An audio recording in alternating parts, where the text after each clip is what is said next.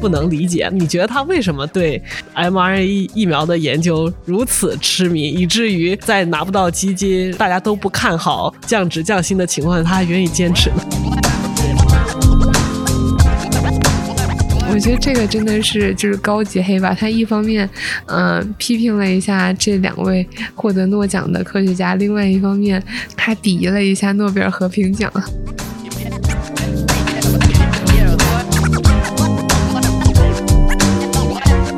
听友朋友们，大家好，欢迎大家来到 AGTC Doctors Chat，我是雅贤，我是钟秀。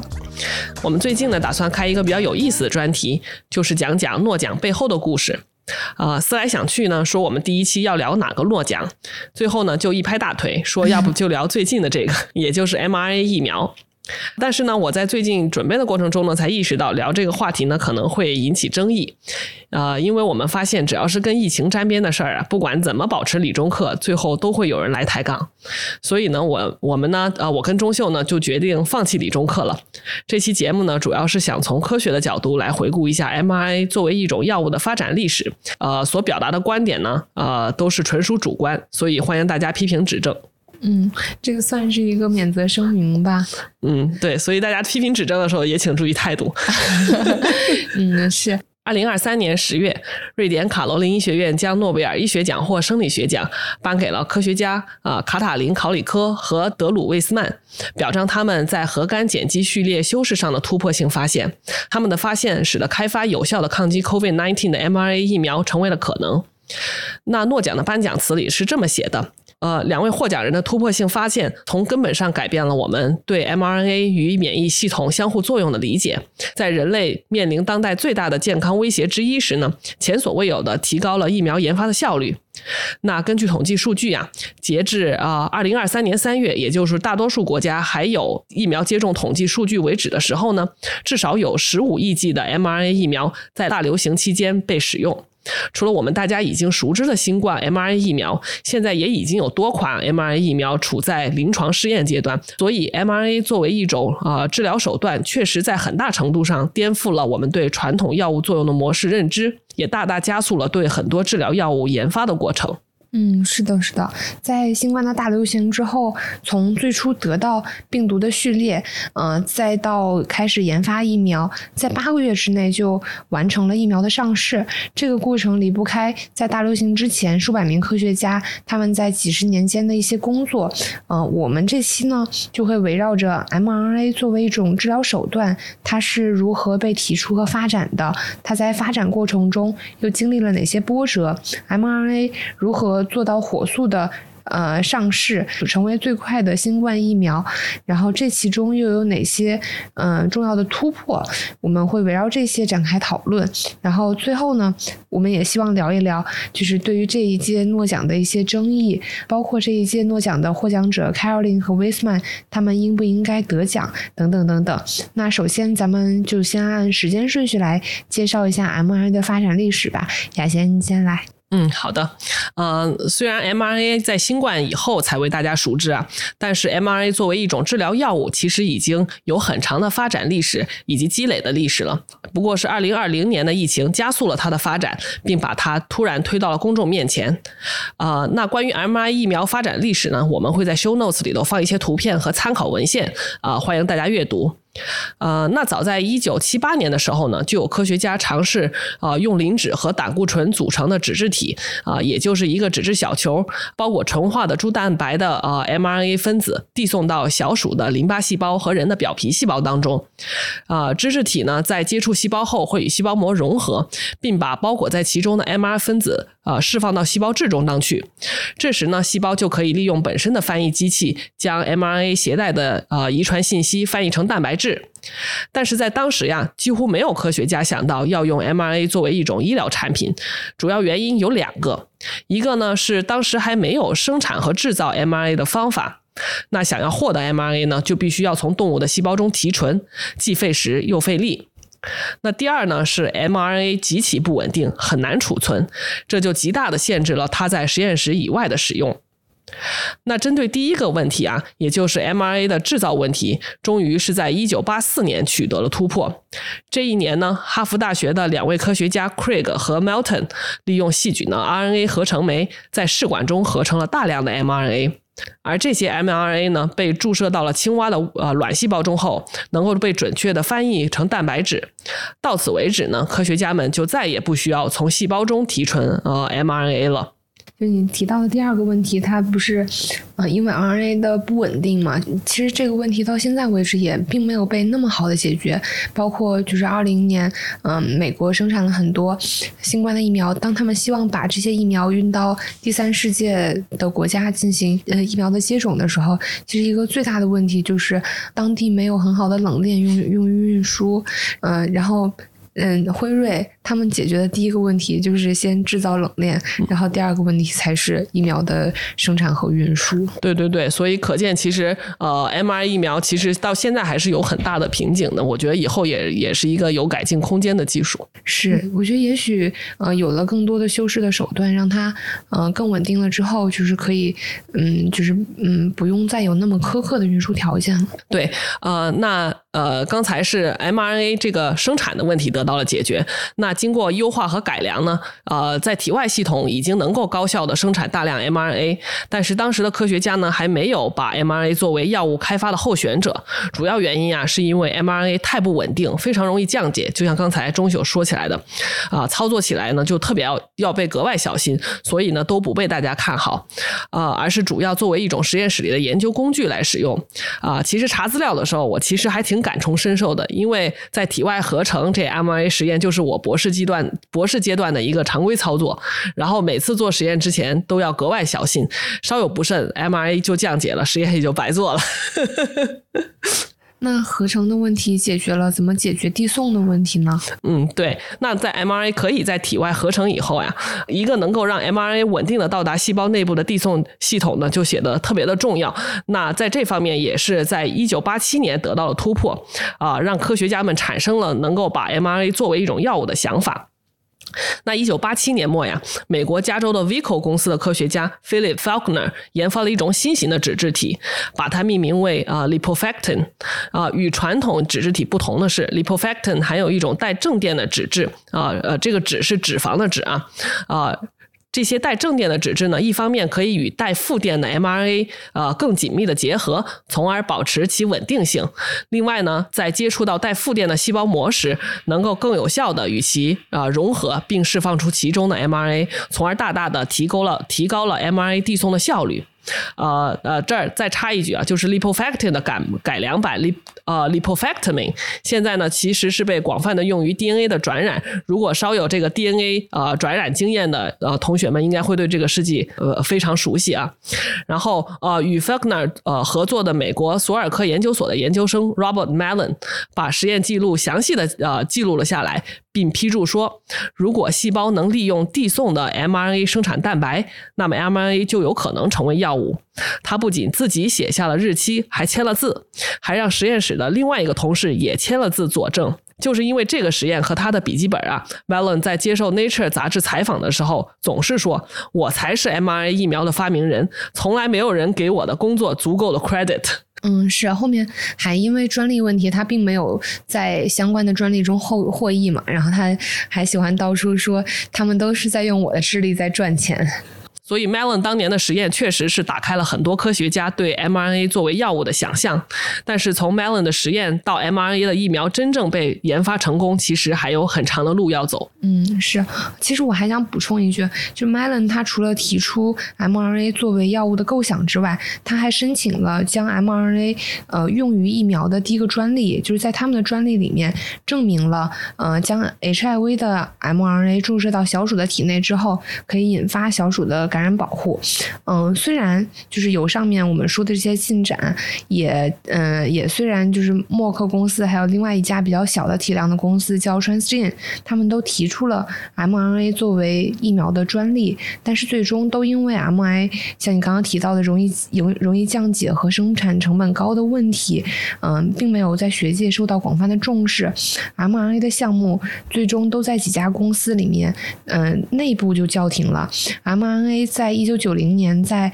两千年之间的这几年，嗯，发展就是其实是一个比较遇冷的、比较停滞的一个状态，然后。在一九九七年的时候，史恩多克大学的教授伊拉 Gilbo，他从血液中提取了免疫细胞，并诱导这些免疫细胞，呃，摄取来自肿瘤细胞的特异的 mRNA，呃，然后再将这些诱导之后的呃免疫细胞注射到体内之后，然后发现他们是可以调动免疫系统进行攻击潜伏的肿瘤的。在完成了这一构想的呃小鼠实验之后呢？嗯，Ella Gilbo 还开了公司，进行了相关的临床研究。这项临床实验推进了很多年，虽然我们现在来看它最终是失败的，但是它在当时激励了德国公司呃 CureVac 和 BioNTech 的创始人开始呃 mRNA 的研究。那就像钟秀刚刚提到的，从一九九零年到二十世纪初这段时间呢，mra 的发展其实是进入了一个低谷期。那很多大药企都因为看不到希望而砍掉了原有的项目。但是在这段时间，依然有很多科学家坚信 mra 的潜力，成立了像 CureVac，还有大家耳熟能详的 Moderna 和 biotech 这样的公司，借助商业的力量呢，来促进 mra 药物的研发。这几家公司呀，在十几年的时间里头呢，完成了 mRNA 转化所必须的技术积累，也为后来 mRNA 疫苗的火速研发和上市奠定了基础。那我们的主角之一，诺贝尔奖获得者生物化学家 Carico 就是其中一家 BioNTech 公司的元老。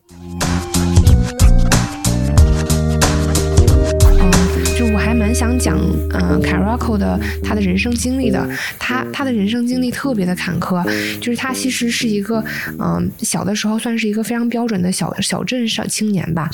他在匈牙利的一个就是没有自来水也没有电的一个村庄里面出生和长大，然后一路。读书读到了博士，就是在他在他当时的时候，很多博士生在毕业之后都选择在美国深造，但是凯拉克认为在国内也可以实现自己的理想，嗯，因此他毕业之后就留在了匈牙利的国立研究所进行工作，但是三年之后的一九八五年他就被单位解雇了，然后不得不再找工作。他在找工作的时候，嗯，找到了美国天普大学的。嗯的博后的工作，但是因为他跟导师对于 mRNA 的观念就是有所冲突，嗯，在几年之后又不得不再次离职，然后辗转来到了宾夕法尼亚大学。他在宾夕法尼亚大学的这几年，嗯，是就是是刚好就处在了就是九十年代，嗯。mRNA 遇冷的这这这几年，他在这几年中一直都在致力于改善和完善 mRNA 体外的制备方法，以及使用 mRNA 呃递呈治疗性的蛋白。然后，嗯，凯拉克说他这几年每天都在写本子，但是就是因为嗯，但是因为 mRNA 这个方向遇冷，它很很难在这个方向上获得基金，然后实验室就到了一个特别。呃，窘迫的一个状态。看来这个冷门的专业，不管在中国还是美国，都很难拿到钱。是，其实好像，嗯，欧美那边没有钱，受到的冲击会更严重。就是包括，嗯，比如说像欧洲的那些实验室，嗯，他们是要求博后必须，博后和甚至包括要求博士生都是要带着钱才能来实验室的，因为实验室发不出钱来。但是在国内的话，学生至少可以不用担心这个问题吧？嗯，而且他们的教授至少在美国，他们的收入完全是跟基金挂钩的。如果你申不到钱的话，你的工资就少了可怜。嗯，是。嗯凯瑞卡除了拿不到基金之外，嗯，他在一九九五年的时候还没有通过宾夕法尼亚大学的考核，然后没有通过考核，就意味着他必须要选择离开宾大，或者是接受宾大的降职和减。薪，然后，嗯，然后他当时在没有通过宾大的 tenure track 的那一周里面，还被诊断出了癌症。她的老公因为呃签证的问题被滞留在匈牙利，不能够去美国来照顾她。她那个时候就选择降薪，先留在宾大，然后一个人治病，然后一个人照顾孩子，然后同时还在在继续他的呃科学研究，然后。下面的这个故事，嗯，不知道是奇闻异事还是就是真还是确有其事。就是 Caraco 他在宾大的待遇，嗯，是比技术员还要更低的。然后因为没有钱去订杂志，所以他要嗯去复印 paper。然后在复印 paper 的时候，就是结识了 Weisman，也嗯，Weisman 他作为一个呃医学科学家。啊，威斯曼这个人非常重要，接下来我们可能会经常提到。然后他作为一个医学科学家，对呃基础免疫学和疫苗的开发非常的感兴趣，主要的方向是使用突树突状细胞来引发免疫反应。嗯，凯尔克和威斯曼他们两个是呃宾夕法尼亚大学的同事嘛，也是未来几十年的合作伙伴。因为他们不同的背景和对 MIA 治疗的相同兴趣吧，他们从一九九七年开始合作，然后共同开发了一种。基于 mRNA 的艾滋病的疫苗，然后，嗯，但是他们所开发的，嗯，HIV 的疫苗在给小鼠注射的时候，引发了非常强烈的免疫反应。嗯，他们他们通过体外重组的实验证明了，这是因为 mRNA 激发了天然免疫系统的偷样受体，然后天然免疫系统，嗯，将 mRNA 的疫苗作为一个危险性分子进行清除了，所以才有的这一系列的严重的免疫反应。嗯，但是这些免疫反应是，嗯，在 M I 的成药方面是拥有非常强的安全隐患的。二零零四年的时候，卡拉克发现，在呃细菌里面提取的 M R A 是会造成这种强烈的免疫反应的，但是如果是哺乳动物细胞里面提取的 M M R A 就不会造成免免疫反应。就是这二者之间的差异，嗯，可能是就是由于翻译后修饰来造成的。嗯，他们通过一系列的生物化学的实验发现。mRNA 就是组成的元素之一尿嘧啶，嗯，在它上面进行修饰，对免疫反应有特别明显的作用。二零零五年的时候，他们发现，如果将尿嘧啶修饰成假尿嘧啶，修饰后的 mRNA 就可以逃避呃天然免疫系统的识别，然后嗯进入到细胞之内发生作用，然后同时这个修饰还可以改善蛋白质的表达。他们就此呃申请了专利，嗯，然后这个部分其实也是就是这个诺奖里面最重要的一部分工作了，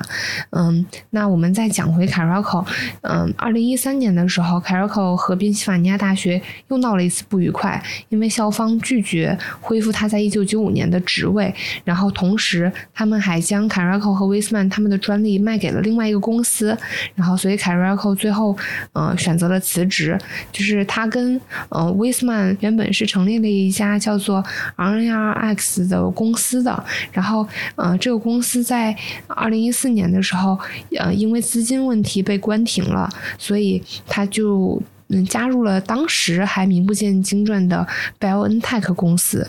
然后，嗯，当然，这个，嗯，他跟公司的命运后面都有着非常非常大的转变。嗯，其实我还有个问题啊，钟秀，就反正从这个故事看来，确实啊，包括之前对那个 Carico 的报道，确实他是一个特别执着的人。但是我其实我我我感觉可能是因为我这个人比较易变，不能理解。你觉得他为什么对 mRNA 疫苗的研究如此痴迷，以至于？于在拿不到基金，然后呃大家都不看好降职降薪的情况下，他还愿意坚持呢。然后易老师对这个对这个问题的观点是他想不到其他的方向了。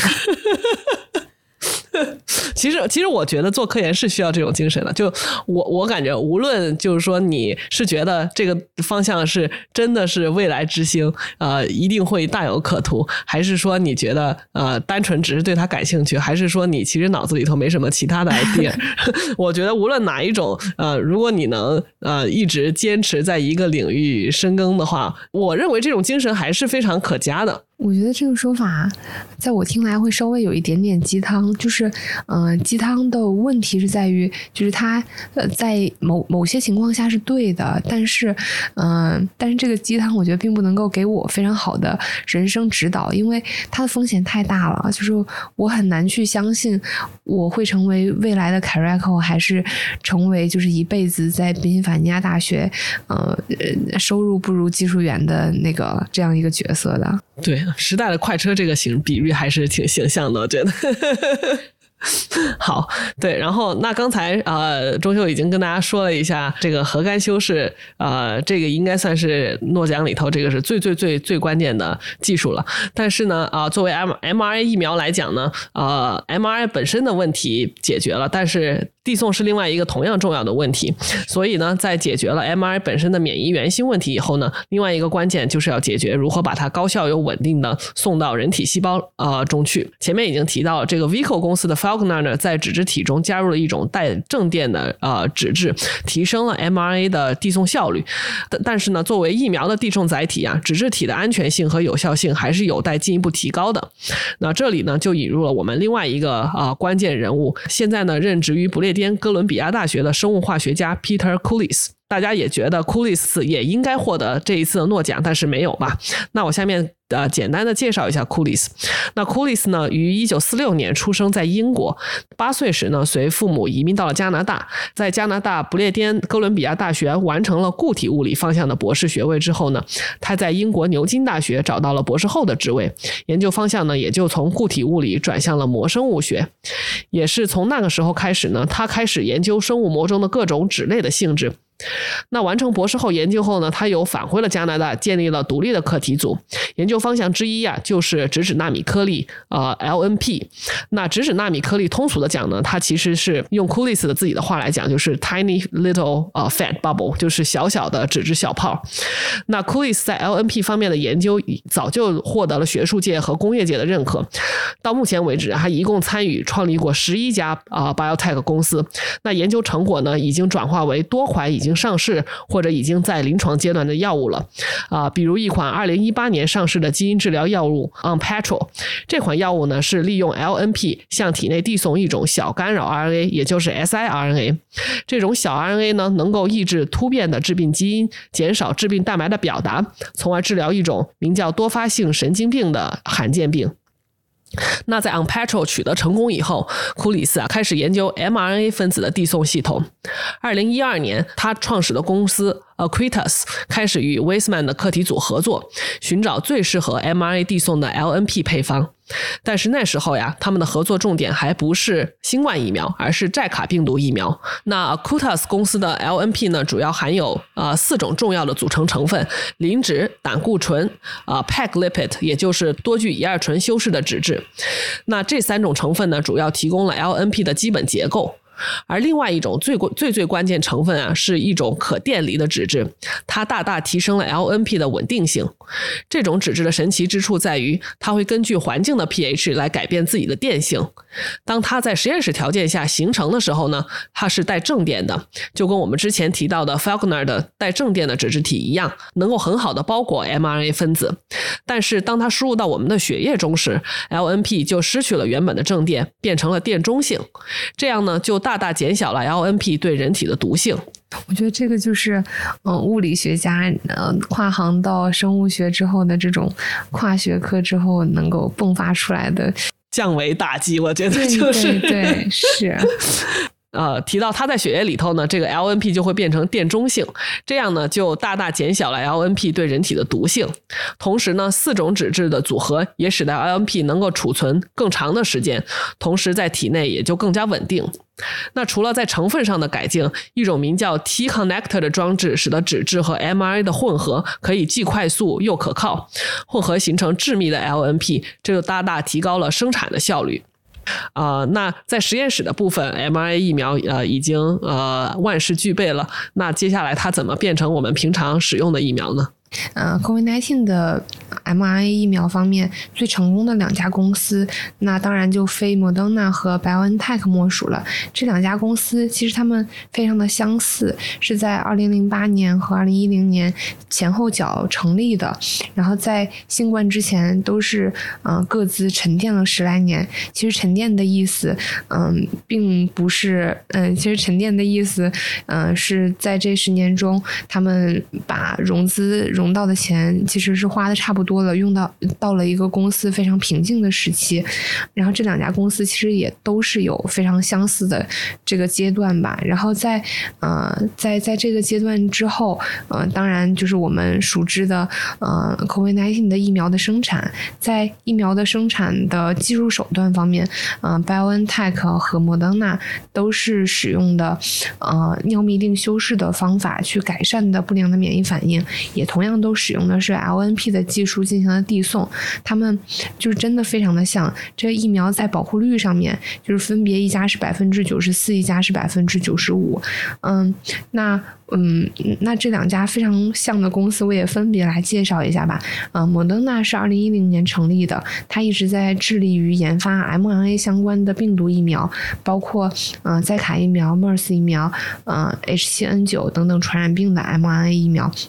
在 COVID-19 来临的时候，莫莫德纳它已经有了非常呃丰厚的经验去呃去做这些准备了，因此在得到了呃病毒的基因组序列之后的几天之内，就呃制造出了一种原型的疫苗。在制造出来原型疫苗之后，呃莫德纳随后就跟 NIH 所下属的国家过敏和传染病研究所进行合作，在不到十周之内就进行了小鼠的研究，并且开展了临床。床实验。那除了莫德纳之外呢？BioNTech，嗯，则是在二零零八年创立的。它在创立之后，其实是一直希望研究个性化的癌症疫苗的。但是在二零二零年三月，嗯，新冠爆发之后，他选择了与辉瑞公司进行合作，然后以创世纪的速度进行了临床研究，在他们公司内部称为“光速计划”。在光速计划中，他们在不到八个月的时间之内，就，呃。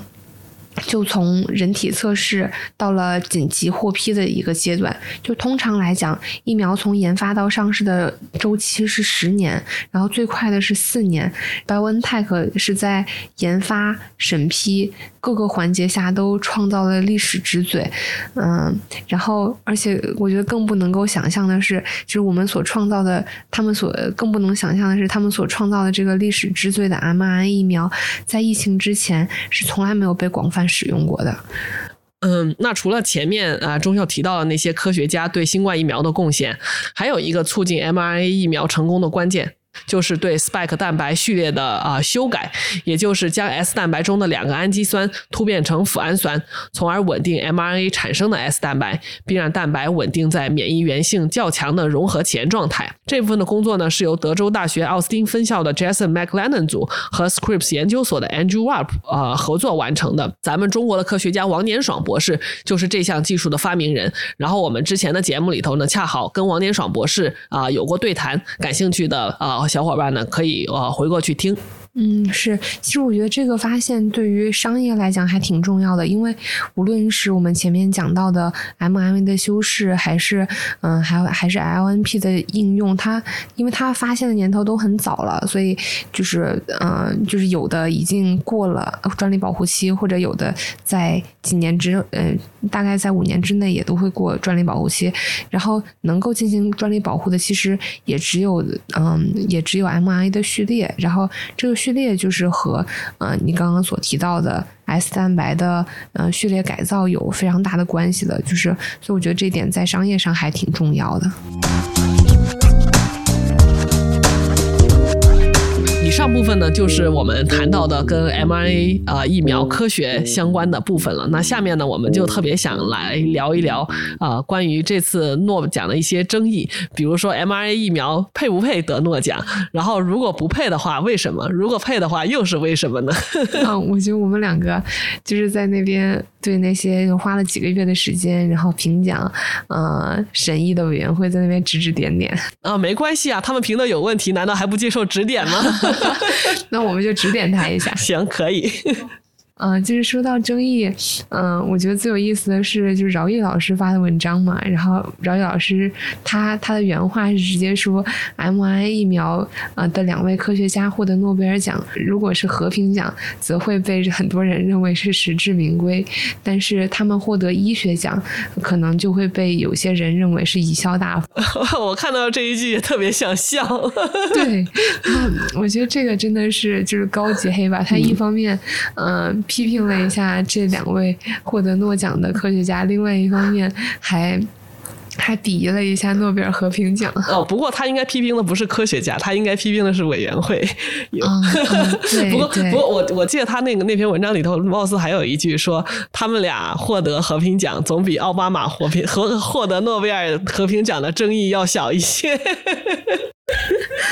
嗯嗯，那那个那说到这个，就是我们就不得不看一下诺贝诺贝尔奖他评奖的原则是什么呢？他的遗嘱其实主要是包括两个部分吧。第一个部分就是他的一部分钱给他的家人孩子。哦，我觉得诺贝尔他人好好，他给以前就是就是给那些嗯，比如说在自己家里面嗯很多很多年前打过工的那些那些人，他。都给他们，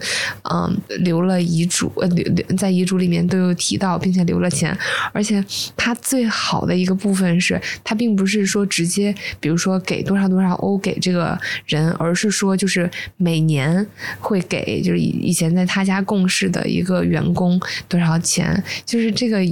有一种在他家打工就自动买了养老保险的感觉。而且除了就是给他家里面，嗯，和他给他家。家里面的人和给他共事过的人这些钱之外，那更嗯，那么可能更为大家所关注的就是设立诺贝尔奖的这个部分。然后他在这个部分里面是这么说的：他说，就是他把自己的这部分钱设立基金，将其利息作为奖励，每年给予那些在上一年为全人类呃最大利益做出贡献的人。那现在很多人嗯说 MRA 这个诺奖嗯颁早了嘛，应该再慎一慎。但是如果按照让诺贝尔在遗嘱里面写的这个标准来评的话，那这个奖就颁晚了，应该在二零二零年新闻大爆发之后的二零二一年就颁发，而不是拖到了二零二三年。嗯，那屠呦呦的奖早应该在他四十岁的时候就应该发了。嗯，那其实诺奖到现在不是平均的等待年限是是二十二点三年吗？那每个人每个人的诺奖都发完了二十一点三年。啊，这个奖项它的争议在于，其实有很多人都已经等了很多，嗯，有很多科学家他们已经成垂垂老矣，就是等待着自己诺奖的这个到来。然后，但是这个时候却给了这么一个，呃，却这么突如其来的给了这样一个 mRNA 疫苗的工作。但是哈，我觉得，呃，这个工作颁给 mRNA 疫苗，呃，也有它的合理性吧，因为。嗯，就很符合呃诺贝尔本人他最初设立奖项的这个标准，然后嗯也真的解决了在当下嗯人们所最关注的最重要的问题，所以我觉得嗯。嗯，二零二三年的嗯诺贝尔奖颁给 mRNA 疫苗，有一种二零零四年的奥运会回到雅典举办的感觉。然后，嗯，我我个人认为哈，就是这个奖项颁给 mRNA 领域，嗯，是没有是没有太大的问题的。但是，就是具体要颁给哪些人，也许也许还可以值得再商榷。你你你怎么看？哦，你的意思是说，你觉得 Coolist 是不是也呃值得啊进入这个呃被授予诺奖的这个 list 里头吗？对对，你觉得他的工作值得吗？嗯，我觉得就呃。mRNA 疫苗这项工作来说，我觉得它其实还是有非常重要的作用的。如果没有它的递送系统的话，那个你 mRNA 没有办法成为有效的疫苗啊。但是，就像你之前也说到，就是啊，诺贝尔奖倾向于给一些可能呃跟基础科研更相关一点，然后促进大家对可能生物学或者医学理解的这么一些前沿的发展。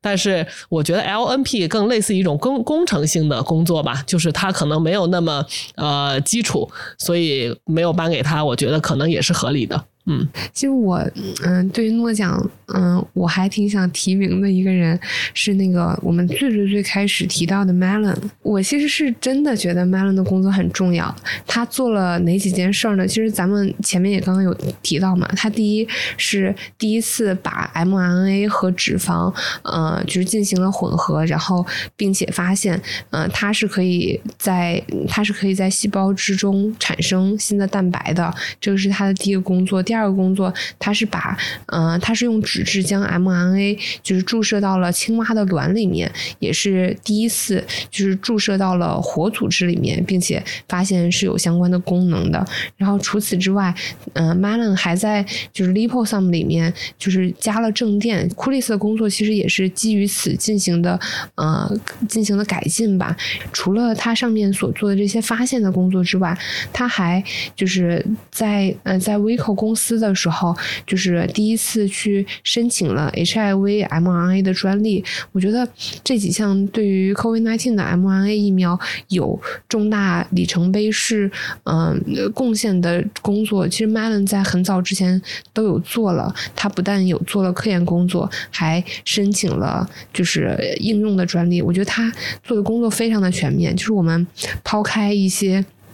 嗯，对于人品的争议，也抛开一些，就是他当时那些早年的研究，在最后有没有被真正呃用，有没有被真正用到的这些争议之外，我觉得他都是在呃这些方面上，嗯，那个第一个做出嗯踏出第一步的人吧。嗯，你在这就给他 credit 了，是吧？对，之前他自己一直声称没有得到该有的 credit，他在我这里有了。so. 其实你刚才说他那个呃，现在得诺奖的时间呃，科学家等的时间越来越长了。你那个时间其实可能有点 outdated 了。我查了一个最新版的，更更最新版的资料是二零二三年的九月份 Nature 杂志上发表的一篇文章，他做了统计，是自然科学方面呢，最近十年来诺奖得主从他们取得突破性工作到拿到诺奖的平均等待时间是三十年。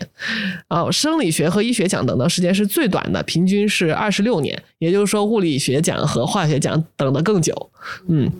那就呃举个例子啊，屠呦呦从二十世纪七十年代提取青蒿素作为抗疟疟疾呃药啊，一直到二零一五年才获得诺贝尔奖，这已经是过去了四十五年的时间。那像我们之前啊聊解码者的时候提到的 Jennifer Doudna，她取得了突破到得奖的时候啊，那个已经算是非常非常快了，也经过了八年的时间。对，但是我当然不是说这个重要的工作一定要。等三十年才配得奖啊！只是说，在过去的三十年里头，这个生命科学领域取得历史性的这个突破的科学家实在是太多了。然后，而且他们的工作呢，可能也不呃逊色于这个 Carico 和这个 Weisman。所以啊，Carico 和 Weisman 现在得奖呢，我的感觉是啥嘛？就是大家在银行。都存了一百万，我都在门口领钱，排了长长的队，然后后面的人还没领到钱，然后你突然跑去插队，说我应该先拿钱，然后他把这个钱拿走了，然后就让人有一种什么怀疑呢？就是你家是不是在银行有人？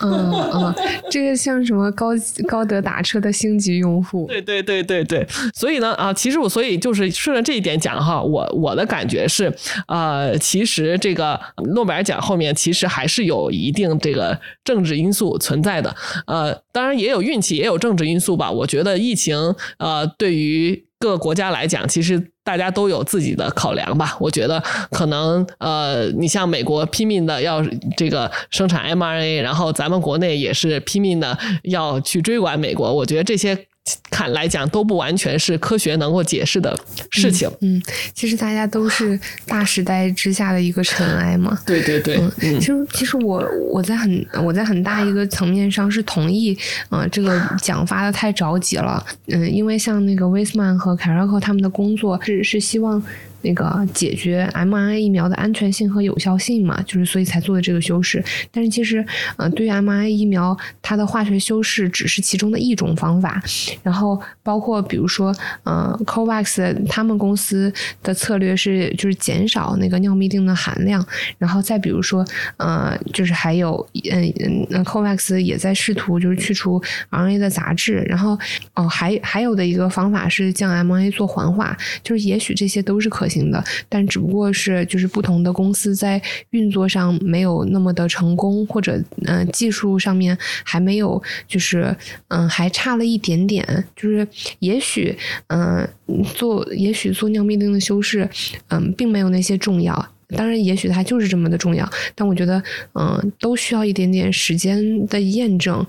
这个其实是涉及到疫苗进入真实世界嗯之后的一些。一些一个更长的路谱才能够进行回答的吧，嗯，从这个角度来讲，那诺奖也许是发的有点太着急了。嗯，对。不过其实我回过来还是要给 mRNA 呃疫苗说句话哈，我觉得它确实是呃对缓解疫情，包括虽然它的保护率没有说达到百分之百，但是我们肉眼可见的它是可以减少这个啊重症率和死亡率的，所以它对呃整个疫情的缓解，然后包括对人的生命的拯救，它起到的作用绝对是这个不容小觑啊。不过有一个问题，可能这个大家也会觉得，那中国也有这个腺病毒疫苗呀，然后也有这个呃灭活毒疫苗，其实没错，他们其实我觉得都是扮演了非常重要的作用，就是在疫情这方面啊。当然还有一个，我觉得 m r a 疫苗，我想给他说话呢，是它对整个啊医药产业的这个重塑，就是它在它之前可能没有人意识到，就是 m r a 疫苗相对还是一个比较小众，我不管它是作为疫苗还是作为治疗药物吧，就是还是一个比较小众的呃这么一个分支吧。但是呃这次疫情以后啊疫苗大获成功，也带让大家意识到了一个全新的治疗领域。我觉得可能在对未来会对很多疾病，不管是遗传病呀还是肿瘤啊什么的，真的可能会有一个非常大的加速。嗯，我觉得其实嗯无论是 mRNA 这个领域，还是这个领域之中的人物，嗯，还是这个领域之中的科学家和公司，他们在某种程度上都是被新冠所成就的。所以就是站在风口上，那什么也能飞，是吗？对，什么都能飞。对 对对。一趟讲下来，算是算是把 mRNA 的这个整个发展历史啊捋了一下哈。不过我后来啊稍微总结了一下 mRNA 作为一种疫苗的呃优势，其实就几句话可以作为我们这次节目的结尾。首先呢，mRNA 跟其他的呃这作为疫苗的方式相比啊，它一个最大的优点呢就是它特别易于修改，然后呃也不需要大规模的细胞培养，所以这个生产周期短，能够特别迅速的应对突变株的出现，这是它的这个第一个。呃，优势。第二呢，就是呃，与另一类核酸疫苗这个 DNA 疫苗相比啊，mRNA mRNA 呢是只需要跨过呃细胞膜进行翻译，而不需要跨过核膜进行转录。这也在另外一个方面呢，提高了 m R A 作为疫苗的这个效率。然后最后呢，其实是它作为未来的一个治疗药物的一个很大的优点嘛，就是它作为一个会产生蛋白质的这么一种这个药物吧，它是没有。没有整合进宿宿主的这个基因组的风险的，这个就比其他的一些呃基因修饰药物，比如说 CRISPR 来讲，可能呃让大家有更少的担心。所以我觉得 mRNA 不仅是作为新冠疫苗或者任何呃传染病的疫苗吧，它。在将来作为呃一个治疗工具来讲，应该都是有非常大的优势的。嗯，是，所以也期望这个，这也希望这个工具在未来真的能够最大的发挥它的功能。对对对，好的，啊，那我们今天的呃节目就到这里。如果大家有什么啊 comments 或者啊有什么感兴趣的话题，也呃欢迎在评论区评论。嗯，好，那就那就谢谢大家。嗯，好，到这里吧，拜拜，拜拜。